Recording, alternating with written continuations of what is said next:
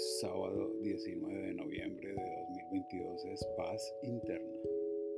Y la afirmación dice, el sendero de paz ante mí es tranquilo y camino en paz.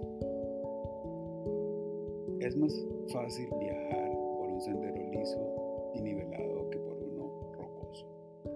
En mi vida he viajado por ambos. El rocoso es el camino de la discordia, de la falta de pero el liso es el de la armonía, la comprensión y la paz.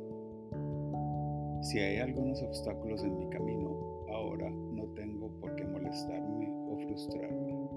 En cambio, los veo como un llamado a retornar a la paz, que es parte de mí. Cuando deseo dirigir mis pasos hacia un sendero más tranquilo, solo necesito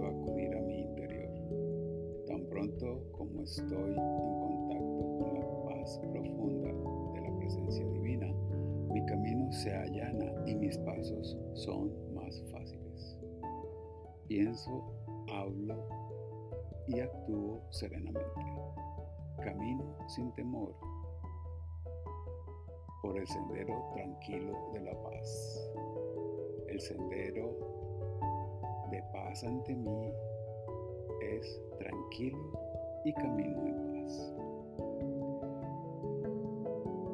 Esta palabra diaria fue inspirada en segunda de Tesalonicenses capítulo 3 versículo 16 que dice que el Señor de paz mismo les dé paz siempre y en toda circunstancia que el Señor esté con todos ustedes.